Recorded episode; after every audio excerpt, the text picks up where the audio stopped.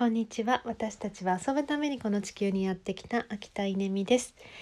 えーと、昨日、えー、ICT 支援員で行ってる中学校で、えー、私の初のズーム講座が参加者ゼロっていう、えー、ありえないことが起こったっていう話をこのヒマラヤで話したと思うんですけど、えー、今日は一転してですねあのたくさんの方が参加してくれました。えー、まあそれも良かったんですけど今日すっごいなんか進んだなと思ったのはですね、え業務改善の話を結構あの話ができたんですよね。うん、ICT って何かっていうと結局働き方改革だったり業務改善だったり、まあ、授業のこうねあの効率化だったりあのすごいすごいすごいなんか根幹のところの話なんですよね。で、えーと、これってやっぱり内側にいるから相談してもらえるんですよね。もし私が外から行ったコンサルタントだったらこんな風に相談はしてもらえないだろうなと思うんですけど、まあ、普通に職員室にいて、あのー、一緒にコーヒー飲んで一緒になんかね、あのー、会議に参加してとして何気なくその辺にいるのでなんか普通に立ち話的にそういう話になって、まあ、聞いてみると結構皆さん熱い思いを持ってて、えー、ペーパーレスにしたいとかですね会議の時間を短くしたいとか、えー、まあ、そういう話が出てきます。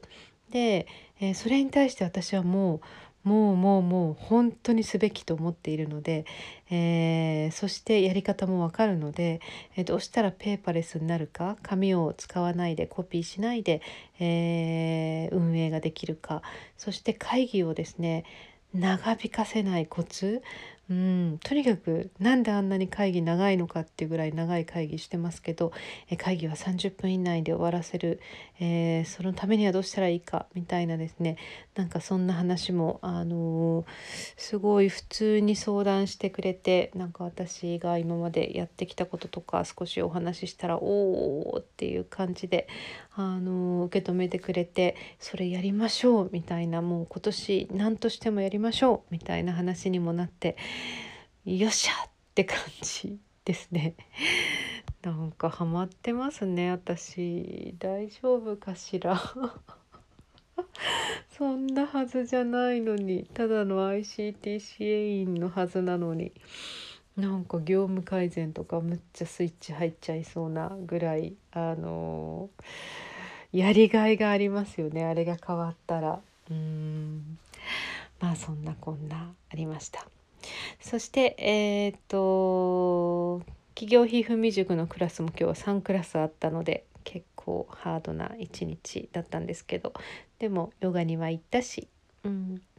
えー、青とも遊んだしあそうあのテレビも見たし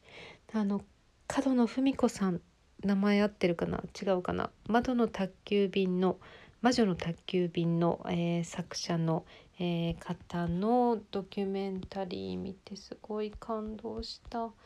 角の合ってる。あ